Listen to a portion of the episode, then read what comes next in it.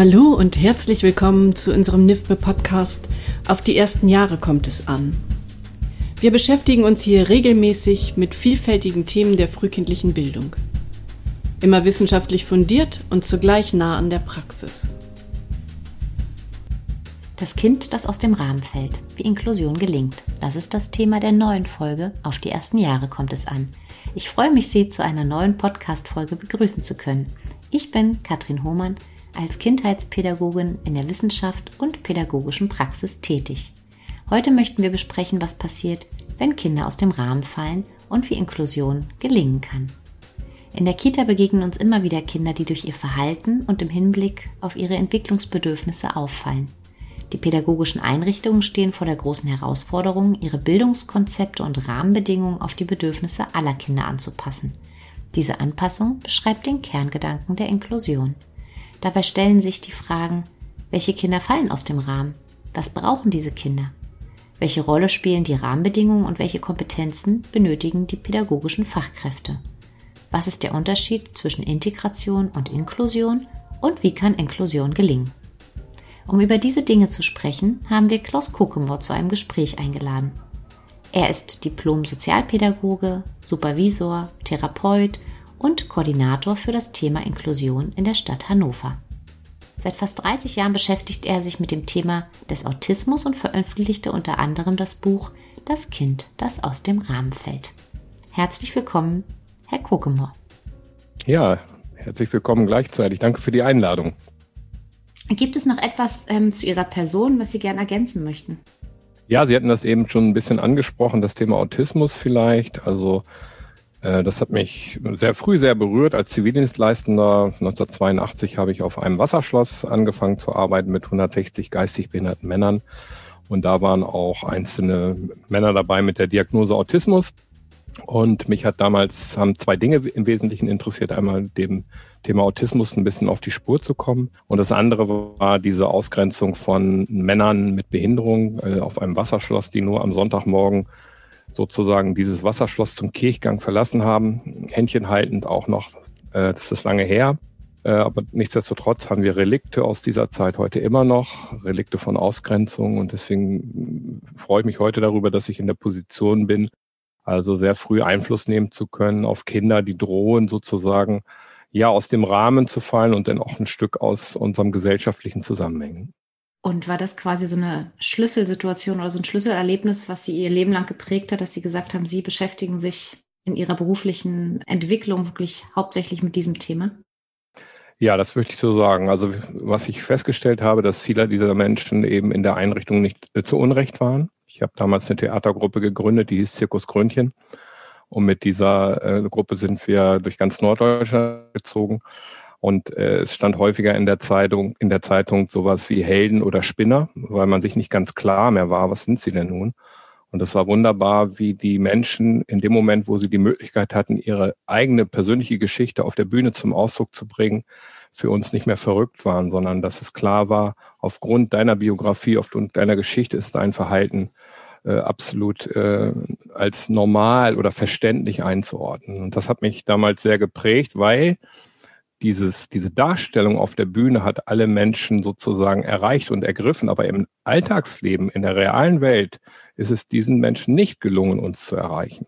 Und das heißt, und deswegen passt der Titel auch ganz gut, das Kind, das aus dem Rahmen fällt oder der Erwachsene, der aus dem Rahmen fällt. Manchmal müssen wir Menschen einen anderen Rahmen zur Verfügung stellen, damit sie wieder zu sich selbst finden und darüber auch den Bezug wieder gut zu uns herstellen können. Was denken Sie, ist so ein Hauptausschlag ausschlaggebender Punkt, dass diese Menschen eben in unserer Gesellschaft drohen, ich will nicht sagen unterzugehen, aber ausgegrenzt zu werden? Ich glaube immer dann, wenn wir ein bestimmtes Verhalten nicht verstehen, was uns fremd vorkommt, also auch der sogenannte Fremdenhass kommt auch häufig aus einer Urangst heraus, bestimmte Dinge nicht einordnen zu können, nicht verstehen zu können. Aus dem Grund habe ich auch mein Buch Autismus neu verstehen, Begegnung mit einer anderen Kultur genannt, weil ich glaube, dass diese Kinder äh, aufgrund ihrer anderen Entwicklung eine andere Kultur innerhalb unserer Kultur entwickeln. Und immer dann, wenn wir mit etwas konfrontiert werden, was uns fremd ist, dann stellen wir uns die Frage, ob der unser Gegenüber eigentlich in Anführungsstrichen so ist, wie er sein sollte und äh, oder ob er eben normal ist. Und äh, diese Verhaltensauffälligkeiten, die wir Kindern zuschreiben, äh, resultieren häufig daher, dass wir diese Unsicherheit in uns tragen und dieses Verhalten erstmal nicht einordnen können. Das soll nicht heißen, dass es nicht auch verhaltensauffällige Kinder gibt.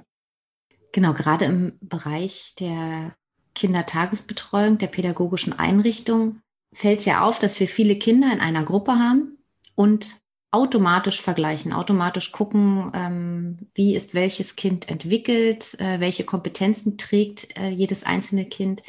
Ähm, was sind so Bereiche, wann werden Sie gerufen, um zu schauen, hm, Herr Kokomor, kommen Sie mal bitte, ich bin jetzt hier unsicher, ob das Verhalten ähm, so stimmig ist oder ob wir hier was tun müssten?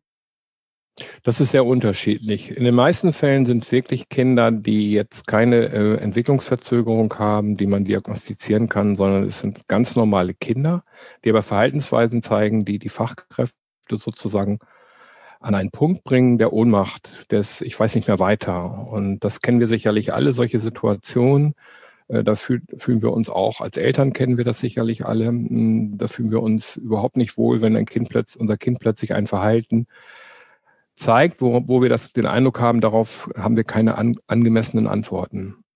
Und, ähm, und dann gibt es natürlich einen Großteil von Kindern, wo eben ganz klar ist, aufgrund ihrer Behinderung, zum Beispiel eine äh, Blindheit oder Autismus, oder ich war gerade in einer Einrichtung, da ist ein Kind mit der Tri äh, Diagnose Trisomie 21 plus Blindheit also wo mehrere Faktoren zusammenkommen und dieser Junge mh, hm, sechs Jahre alt ist, aber vielleicht auf einem Entwicklungsalter möglicherweise, das ist immer schwierig, von anderthalb ist und der sehr viel destruktives Verhalten zeigt und wir eben versucht haben herauszufinden, wie können wir diesem Kind eigentlich in seiner äh, schwierigen Situation überhaupt Orientierung bieten, weil es war sehr deutlich, dass er ganz stark unter Orientierungslosigkeit leidet, nicht zuletzt auch, weil die seine Umwelt, also die anderen Menschen auch orientierungslos sind, beziehungsweise keine Antworten auf ihn finden. Und dieses Distabile in uns dann als Erzieherin oder als Eltern sorgt automatisch auch zu einer Destabilisierung im Kind. Und dann geht es darum zu gucken, was brauchst du eigentlich, damit es dir besser geht. Und es gab eben eine schöne Szene, da hat die Kollegin, wir waren eigentlich schon in so einer Art Resümee ähm, und dann hat die Kollegin, kam das Kind plötzlich rein und setzte sich bei dem Jungen auf den Schoß und ich habe dann so eine Schaukelbewegung mit dem Oberkörper gemacht und sie machte das dann nach und, und dann kam bei dem Jungen ein Lächeln und dann war so ganz deutlich, er braucht ganz viel Körperlichkeit gerade, um aus dieser, aus diesem Schmerz, aus diesem Kummer mehr rauszukommen. Genau. Das bedeutet, dass zum einen, wenn Sie gerufen werden, so eine Unsicherheit auf Seiten der Erwachsenen da ist und in erster Linie, ähm, so höre ich jetzt raus, die Fachkräfte eine Stärkung und Orientierung brauchen, benötigen, suchen, um die dann auch wieder den Kindern geben zu können. Ja, genau. Interessanterweise nimmt die Verunsicherung, wenn ich oder ein anderer Berater oder Beraterin in die Einrichtung kommt, noch zu. Weil in 90 Prozent der Fälle ist es so, äh, das beschreibe ich auch in dem Buch, dass das vorher von den Fachkräften als schwierig beschriebene Verhalten in dem Moment, wo jemand von außen kommt, nicht auftritt. Ich habe das Sonnenscheintage genannt. Manche sprechen auch vom Vorführeffekt, den es aber, so wie Neurobiologen sagen, nicht gibt, sondern wir entwickeln eine andere Wirklichkeitskonstruktion vom Kind auf der Basis von Unsicherheit und Angst. Und dann sagen die Kolleginnen, Mensch, die sind ärgerlich, die sind dann ein bisschen enttäuscht, dass sie mir das Verhalten nicht zeigen konnten und sagen dann sowas, Mensch, wenn das immer so wäre wie heute, hätten wir dich gar nicht angerufen. Und für mich gibt es dann mh, hm, immer den Satz, dass ich sage, ja, aber in denen steckt doch eine sehr gute Nachricht. Und dann wissen die erst nicht, was ich meine, weil sie immer noch eher in einer Art kleinen Schockstarre sind, dass das jetzt so toll war. Die gute Nachricht ist, dass das Kind grundsätzlich ein Verhalten zeigt, mit dem wir alle einverstanden werden. Also wir haben uns nicht mit einem Kind zu tun, was eine Entwicklungsverzögerung hat, sondern wir haben es mit einem Kind zu tun, wo, wo wir sagen können, wenn der Rahmen so ist wie eben immer, dann haben wir ein, sozusagen ein Kind, um das wir uns keine Sorgen machen müssen. Das heißt, wir müssen den Rahmen verändern und nicht das Kind. Und dann stehen alle mit offenem Mund da und dann gucken wir uns auch diesen Film an, den ich ja gemacht habe. Und das Schöne daran ist häufig, dass nicht nur das Kind in der Situation ein schönes Verhalten gezeigt hat oder ein angemessenes Verhalten, sondern auch die Fachkräfte in der Situation aufgrund der Konzentration, die mehr da ist, aufgrund der Aufmerksamkeit für das Kind und für die Situation ein Verhalten gezeigt haben, was sozusagen äh, viel angemessener war. Und wir können dann genau dieses Verhalten ableiten. Ich muss Ihnen nicht erklären, mach dieses und jenes, sondern ich kann Ihnen sagen, so wie du das, was du da gerade gemacht hast, wenn du das sozusagen machst, alles wunderbar. Und das ist so die, die gute Nachricht eben an diesen Perspektivwechsel. Wenn, wir den Perspekt wenn es uns gelingt, den Perspektivwechsel vorzunehmen, und dafür ist die Videografie, finde ich, nach meiner Erfahrung das beste Instrument, dann können wir damit schon ganz, ganz, ganz viel Leid nehmen. Eltern leiden oft sehr, also Kinder, die leiden, sind auch Eltern, die leiden. Und wenn ein Kind jeden Morgen in der Kindertagesstätte weinen muss, so wie mir das letzt, vor zwei Wochen geschildert wurde von einem Jungen, und ich dann dahin fahre und es weint nicht, und die Kolleginnen sagen, ja, heute war ein besonderer Tag, kommst du morgen nochmal wieder und ich fahre am nächsten Tag nochmal hin und es weint einmal, aber nicht den ganzen Morgen. Und ich kann diese Bilder dann in der Zoom-Konferenz, so wie wir das jetzt hier haben, den Eltern zeigen. Dann sind die Eltern glücklich, weil sie kriegen ein Kind gezeigt, was spielt, was lacht und was nicht die ganze Zeit weint. Und diese Eltern haben auf dem Sofa gesessen miteinander, haben sich immer wieder gegenseitig angestupst, um jedem dem anderen zu zeigen, schau mal, schau mal, guck mal unser Kind. Und dieses Thema, das Kind ist in der Einrichtung nicht zufrieden, war durch dieses Video sofort zur Seite gelegt, weil diese Bilder sind in der Lage, unsere Sorgenbilder, unsere Bilder, die sich dann im Kopf immer ständig kreisen um diese Sorgen. Ist mein Kind in Ordnung? Diese Sorgenbilder werden unmittelbar durch diese Bilder entweder gelöscht oder zumindest reduziert. Genau, und die Gefahr besteht ja, wenn das nicht passiert, wie übertragen wir unsere Ängste, unsere Sorgen, unsere Unsicherheiten wieder auf das Kind, was dann gar nicht in der Lage ist, wieder in die Sicherheit zu kommen und zu sagen, ich lasse jetzt los und heute gelingt es mir vielleicht nicht zu weinen, ich fühle mich sicher. Ja, genau, dieses andere Bild ist so kraftvoll, dass das Kind mit dem negativen Verhalten sofort an dieses negative Bild andockt, aber mit seinem positiven Verhalten das negative Bild nicht löschen kann. Das ist der Punkt. Die Kinder docken immer wieder an und ein klassisches äh, Wort ist siehste. Schon wieder. So, das ist, äh, dabei hat das Kind meinetwegen zwei Stunden wunderbar sich beschäftigt. Wir sind aber nicht in der Lage, das mehr wahrzunehmen, weil wir in uns drin das andere Bild vom Kind haben. Und sobald es sich das Verhalten zeigt, werden wir darin, darin bestätigt. Und daraus entsteht das Wort immer, ständig, nur noch. Was aber in 90 Prozent der Fälle nicht stimmt. Das heißt nicht, dass es nicht auch Kinder gibt, die sehr häufig am Tag ein negatives Verhalten zeigen. Die gibt es auch und damit arbeiten wir auch. Genau, zwei Sachen, die mir da noch so in den Sinn kommen. Also ich denke, das eine ist, was wir alle ja wissen und kennen, aber in die Falle, in die wir, glaube ich, alle im Alltag immer wieder tappen, ist, dass wir uns die negativen Dinge so viel stärker einbrennen. Und ich arbeite beispielsweise auch immer mit diesem Bild der rosanen Brille, um mal wieder zu gucken, oder diesen Kompetenzblick, um einfach mal wieder ein Kind zu stärken und zu sagen, ich schaue erst mal dahin, was denn alles gelingt, um dann wieder zu schauen, was ist denn da wirklich eigentlich in der Schieflage und wie Sie gerade gesagt haben, wie oft kommt es denn dazu? Ich kann mir vorstellen, dass einige Hörer und Hörerinnen noch nicht vertraut sind mit der Videografie. Und Sie hatten jetzt eingangs gesagt, Sie arbeiten mit den Videos. Können Sie dazu vielleicht noch kurz ausführen, wie das funktioniert, wie Sie in die Einrichtung gehen und wie Sie das Instrument so nutzbar gestalten? Genau, ich frage erst immer die äh, Eltern und auch die Fachkräfte, ob sie damit einverstanden sind und sage ihnen auch immer, dass das ein Instrument ist, mit dem ich mit ihnen zusammen einfach ein klareres Bild vom Kind bekomme. Und das ist so. Und dann sind in 90, also 95 Prozent der Fälle die Leute damit einverstanden.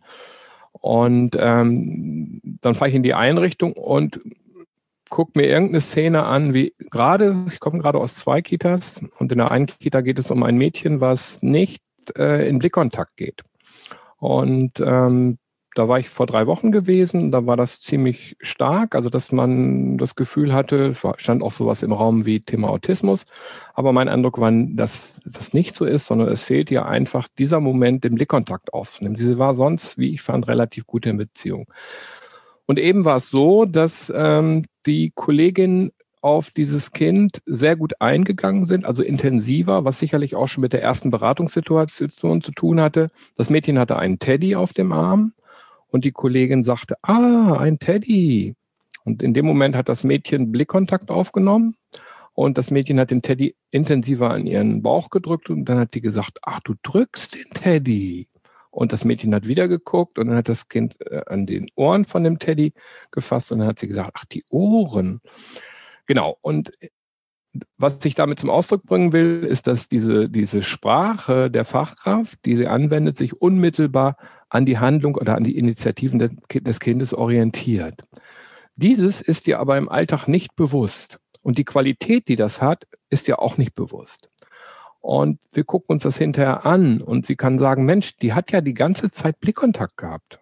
Und dann habe ich gesagt, ja, hat sie, weil du zu ihr hinreichend in Kontakt gegangen bist. Beim ersten Besuch hat sie viel mehr Fragen gestellt. Da hätte die Situation so ausgesehen, dass sie gesagt hätte, ach, hast du einen Teddy? Will der Teddy mal vielleicht sich hier hinlegen und schlafen? Oder möchte der einkaufen? Also ganz viele Fragen gestellt, die sich aber nicht an dem orientiert, was das Kind eigentlich gerade mit dem Teddy macht. Und so können wir in diesen Videointeraktionsanalysen wunderbar sehen, also was sind einfach auch unsere Entwicklungsschritte, aber welche Ressourcen zeigen wir eigentlich im pädagogischen Alltag, die uns helfen, ein Kind zu begleiten. Und äh, wir erkennen eben, wie ich eingangs schon gesagt habe, auch da war das so, dass die Kollegin in der realen Situation nicht so intensiv wahrgenommen hat, diesen Blickkontakt, der da war. Erst im Video hat sie gesehen, Mensch, der Blickkontakt war ja viel intensiver, als ich das in der Realität wahrgenommen habe. Und dass sie das in der Realität nicht wahrnehmen kann, hat weiter mit dem eigenen inneren Bild zu tun. Und das sagt auch Gerald Hüther und andere Neurobiologen, dass diese Bilder, diese, die über so eine Videografie im Grunde genommen äh, gezeigt werden, wir auch viel länger erinnern können als das gesprochene Wort. Und das merke ich ganz deutlich. Ich habe früher auch so beraten, Kindertagesstätten und auch Schulen. Aber seitdem ich die Videografie anwende, also jetzt seit acht Jahren, habe ich den Eindruck, dass die Beratung viel intensiver ist und auch viel nachhaltiger. Was mir bei Ihnen Beschreibung ganz doll auffällt, ist, ich habe auch mit Videografie gearbeitet und ich weiß, dass Fachkräfte zu, zu Beginn erstmal ein bisschen angstbesetzt sind, oh Gott, ich muss mich jetzt zeigen, ich muss mich angucken. Es wird jetzt geschaut, was mache ich vielleicht nicht richtig. Und wie ich Sie jetzt kennenlernen durfte und Ihre Arbeit und neulich auch in dem Live-Webinar, was Sie im NIFP gegeben haben, finde ich es auch so einen ganz wertvollen und wichtigen fundamentalen Schlüssel, dass Sie eben die Fachkräfte mit so einer warmen Dusche abholen und sie erstmal stärken und nicht darauf zeigen, das und das läuft nicht, das müssen sie anders machen, sondern viel stärker dahin schauen, was den Fachkräften gelingt, um dann wieder diese positiven Synergien, würde ich es jetzt fast sagen, zu erzeugen, dass sie sich gestärkt fühlt und somit auch wieder schauen kann, was ihr gut gelingt, um das Kind zu stärken, was ja auch ganz fundamental ist für die Wertschätzung. Ja, das ist sehr interessant. Also alle Menschen reagieren auf Kritik mit Rückzug erstmal. Die wenigsten stecken das locker weg. Vielleicht der Dalai Lama. So. Die meisten sind dann ein bisschen eingeschnappt oder gekränkt oder was auch immer. Und die Fachkräfte genießen es sehr, wenn wir sie abholen an ihren Stärken und langsam mehr und mehr Stärken aufbauen. Wenn wir uns das immer vor Augen führen und uns dann angucken, ich lese gerade das Buch Seelenprügel und ich bin da echt kritisch mit, mit dem Buch, aber gleichzeitig gibt es ein Stück Realität darin, dass wir Worte verwenden wie, sag mal, wie lange willst du das eigentlich noch machen? Bleib mal still sitzen. Also eigentlich ganz normale Sätze, aber die Art und Weise, wie wir sie sagen, wenn wir das einem Erwachsenen sagen würden, wäre der gekränkt. Und ich spiele manchmal in Seminaren damit. Wenn jemand fünf Minuten zu spät kommt, nachdem ich gesagt habe, wir machen eine Pause, frage ich manchmal zum Scherz, hast du keine Uhr? Und dann ist eine Grabesstille im Raum, weil alle denken, was kommt jetzt? Und ich habe nur gefragt, hast du keine Uhr? Und wenn wir das übertragen, wie wir mit Kindern sprechen, da müssen wir uns manchmal nicht wundern, warum Kinder uns Bauklötze gegen den Kopf schmeißen oder uns gegen das Schienbein treten. Das ist häufig kränkend. Und deswegen ist es wichtig, dass wir, es gibt einen schönen Satz von ist ein Lehrer von mir, Bernard Couturier, da habe ich drei Jahre eine Ausbildung gemacht, ist ein Franzose, der sagt, ich interessiere mich für das, was du zu tun vermagst und nicht für das, was du nicht kannst. Das beste Mittel, dem Kind zu helfen, seine Schwierigkeiten zu überwinden, ist, sie vergessen zu lassen. So, das sind Sätze. Und das heißt aber nicht, dass wir uns, wenn ein Kind nicht sprechen kann, nicht darum kümmern, dass es nicht sprechen kann. Das braucht möglicherweise Logopädie oder eine andere Ansprache. Aber wir konfrontieren das Kind nicht mit dem, nun sag doch mal was. Weil das ist wieder, da konfrontieren wir das Kind gerade mit seiner schwächsten Stelle. Und das endet in der Aggression oder im Rückzug. Das bedeutet, welche Kompetenzen bräuchten oder brauchen Fachkräfte im Umgang mit dem herausfordernden Verhalten von Kindern? Ja, das sind mehrere Kompetenzen. Das eine ist, ähm, dass ich ganz viel mit den Kolleginnen arbeite und dieses positive Bild des Kindes nutze, weil es ist nicht nur eine Momentaufnahme äh, des meines Besuches oder des Besuches einer Beratung, sondern wir können davon ausgehen, dass das Kind viel, viel häufiger am Tag ein positives Verhalten zeigt, als wir das empfinden. Und wir neigen aber dazu, wenn das Kind sich schön beschäftigt, in den Rückzug zu gehen. Wir machen dann andere Geschichten in der Kindertagesstätte, wir räumen auf, keine Ahnung. Und wir sind erst wieder da, wenn es kracht. Und das heißt, wir erleben dieses Kind immer nur in diesen schwierigen Momenten. Und es ist so, wir sollten zum Kind gehen. Wir sollten uns dazusetzen, zwei, drei Minuten reichen und sollten beobachten, was macht dieses Kind und genau gucken und dann mit unserer Beobachtung dann über Worte an das anschließen, was das Kind tut. Ah, ein Teddy. Mensch, du drückst den Teddy aber doll an deinem Bauch. Also was auch immer, je nach Alter. Und das ist der präventive Weg. Natürlich kommt es weiterhin bei den Kindern, die uns beschäftigen, auch immer wieder zu Übergriffen. Meinetwegen einmal am Tag, kann ja sein. Dann ist es aber ganz wichtig, sich auch die Frage zu stellen, war es vielleicht vor drei Wochen noch dreimal am Tag? Wenn das nur noch einmal am Tag war, dann heißt das, unsere Verhaltensveränderung, nicht die, unsere Verhaltensveränderung hat einen Erfolg, hat etwas verändert. Das heißt, wir kommen weg von dem Gefühl der Ohnmacht und werden darüber wieder handlungsfähig. Und wenn aber dieses Verhalten auftritt, dann gibt es darin auch Möglichkeiten, wie wir sozusagen in eine Art Deeskalation kommen können oder verhindern können, dass wir wieder in diese Aggressionsspirale eintauchen. Mit dem Kind zusammen. Weil wir fühlen uns ja hinterher auch unwohl. Wir erinnern diese Momente und haben das Gefühl, das ist ständig, weil sie uns so sehr berühren. Und ich habe mit der Kollegin drei Filme angeguckt äh, vor ein paar Wochen, die in den Filmen haben Fachkräfte in Kindertagesstätten Konflikte gelöst. Und da ist uns etwas aufgefallen.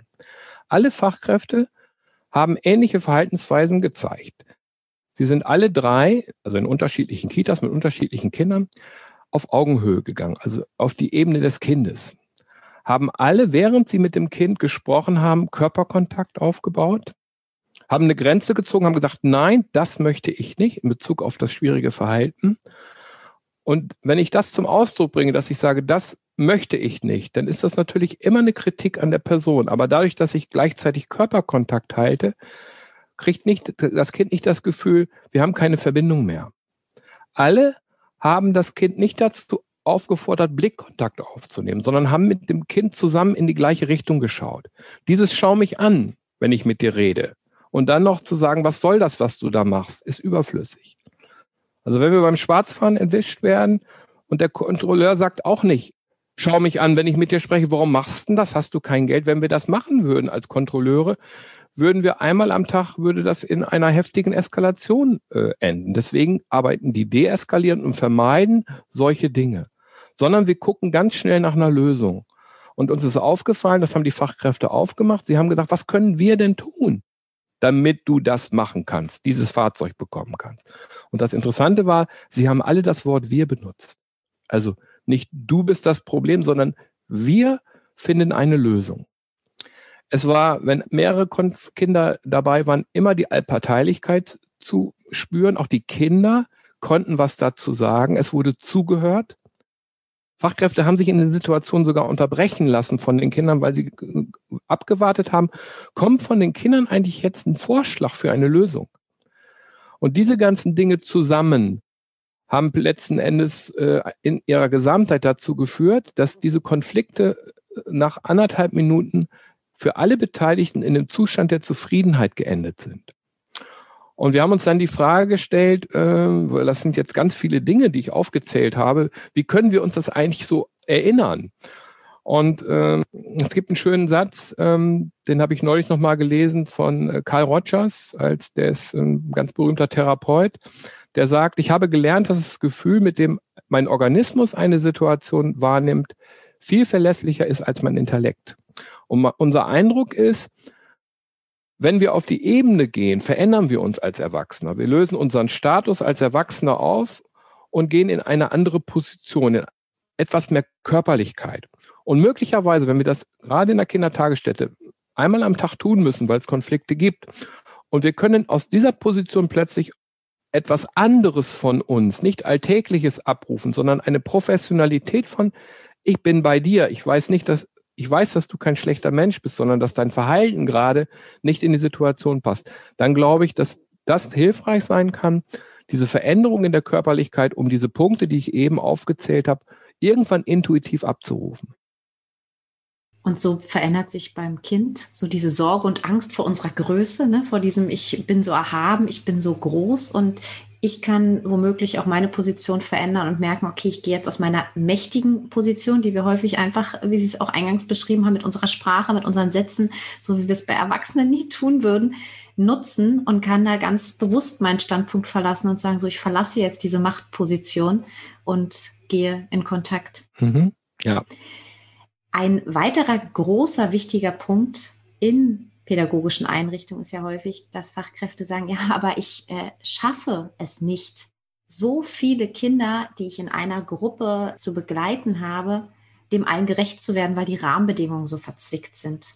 Was ist da für Sie so ein Blick oder so eine Antwort, wenn wir so die Rahmenbedingungen in den Fokus rücken und sagen, ja, aber das sind die Rahmenbedingungen, deswegen geht es nicht?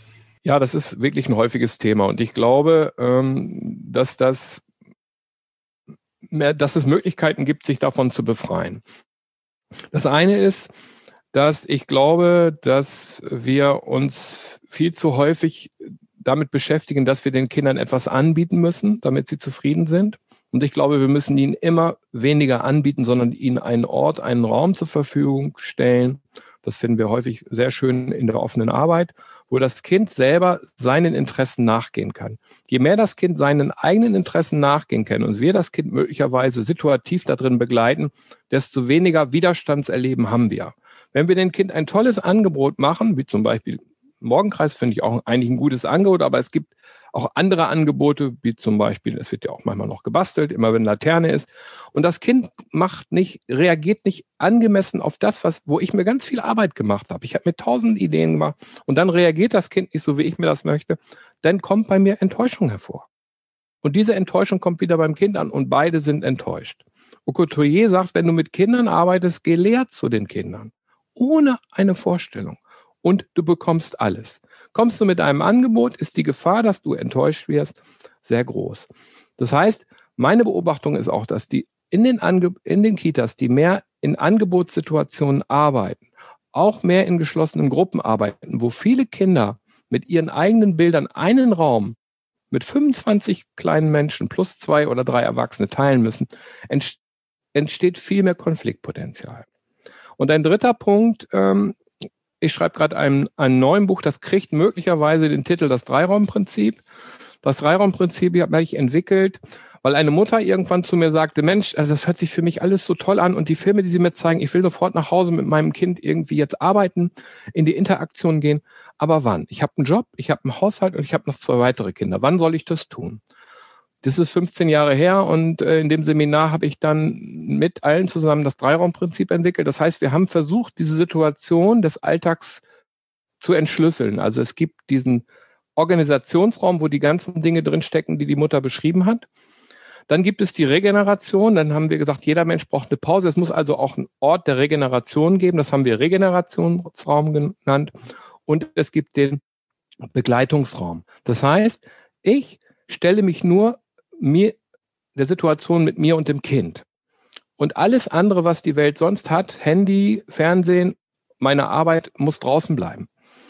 In der Elternberatung nutze ich diese Situation häufig, indem ich sage, wenn die Eltern zum Beispiel sagen, naja, vielleicht einmal am Tag spielt er mal eine halbe Stunde, dann bin ich froh, wenn ich meine organisatorischen Aufgaben erledigen habe und dann schlage ich eine Gegenbewegung vor, indem ich den Eltern sage, nehmt euch einen Krug Wasser, durchsichtig, also ein, Glaskrug, damit man sehen kann, wie viel drin ist. Und dann macht ihr da einen halben Liter Wasser rein oder auch einen Dreiviertel Liter und geht mit dem Krug zu eurem Kind und setzt euch zu eurem Kind. Und die Aufgabe, die ihr da habt, ist, das Wasser auszutrinken in kleinen Schlucken. Und natürlich zu gucken, was euer Kind macht und im besten Fall Interesse ausdrücken an dem, was euer Kind in dieser halben Stunde, je nachdem, wie lange ihr braucht für das Wasser, macht. Also die Aufgabe ist sehr simpel. Es geht darum, uns zu reduzieren von Gedanken, weil wir fragen uns immer, was soll ich alles tun, was wir lesen tausend Bücher. Es geht um die Reduzierung auf den Moment, auf das Hier und Jetzt, weil das Hier und Jetzt ist gerade in unserer Gesellschaft massiv in Frage gestellt. Jetzt im Homeoffice parallel habe ich auch Homeschooling.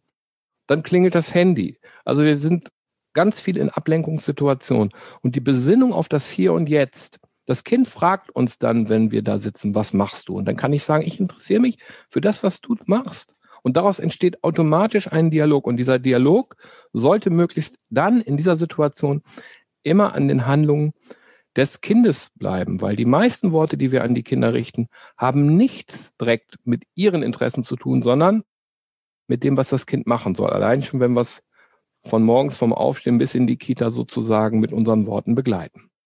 Ähm, ich mag das Tool oder so diese kleine Übung total gerne, weil ich kann das auch, dass manche sagen, ja, man kann sich eine Eieruhr hinstellen und so, ne? Weil für manche äh, Erwachsene ist es ja schwierig, sich so einzulassen auf dieses freie Spiel und eine längere Zeit quasi jetzt vor Ort zu sein und die stellen sich dann Uhren hin oder eben machen was parallel, haben das Handy dabei. Aber mit dem Krug Wasser ist es so schön, weil wir betreiben ja ganz aktive Selbstfürsorge und sind achtsam mit uns und trinken mal in Ruhe ein bisschen Wasser. Das Kind sieht aber auch den Krug, wie es sich leert und ja, spürt einfach diesen kompletten Bindungsmoment und dieses große Interesse.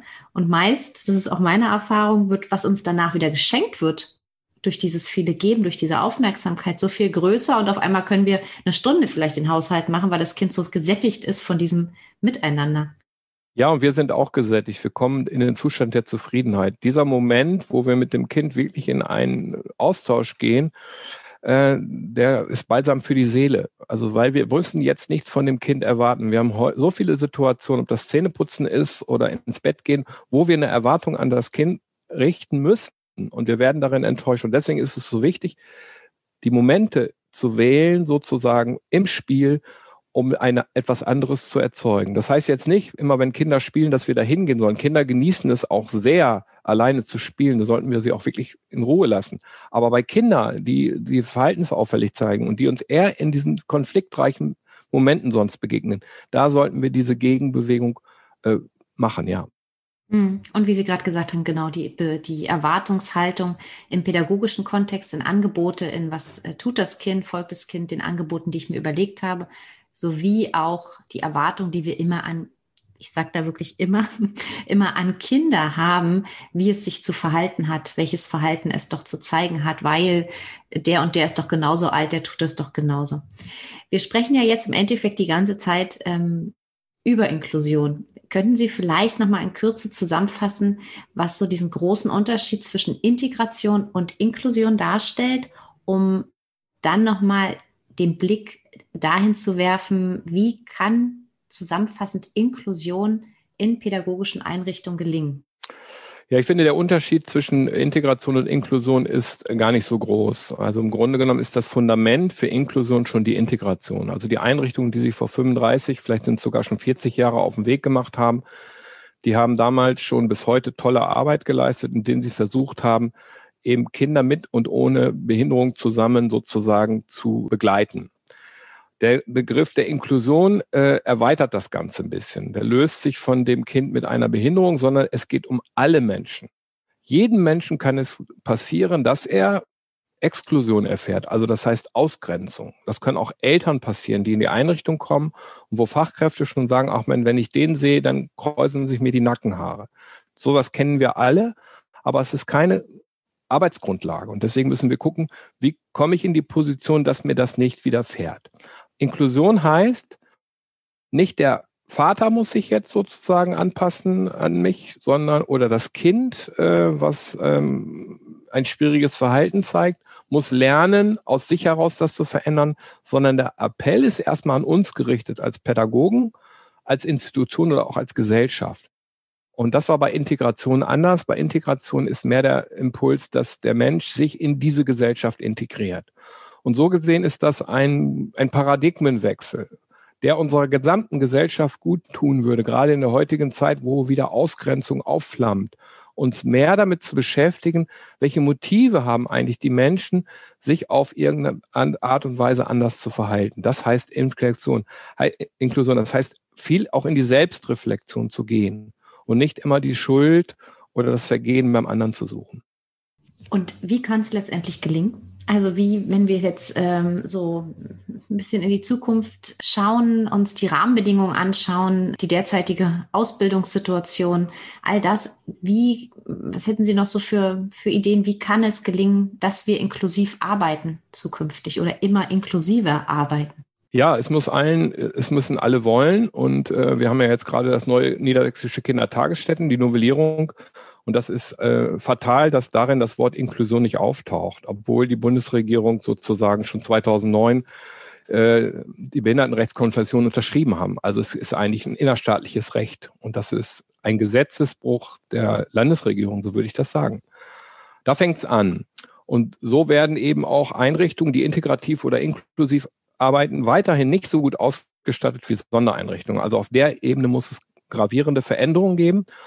Und aus diesem heraus, dass noch, dass das noch nicht geschehen ist, gibt es an einzelnen Stellen, vielleicht sind das auch mehr, äh, Unzufriedenheit mit dem Thema. Wir schaffen das nicht. Und wie sollen wir das schaffen, wenn?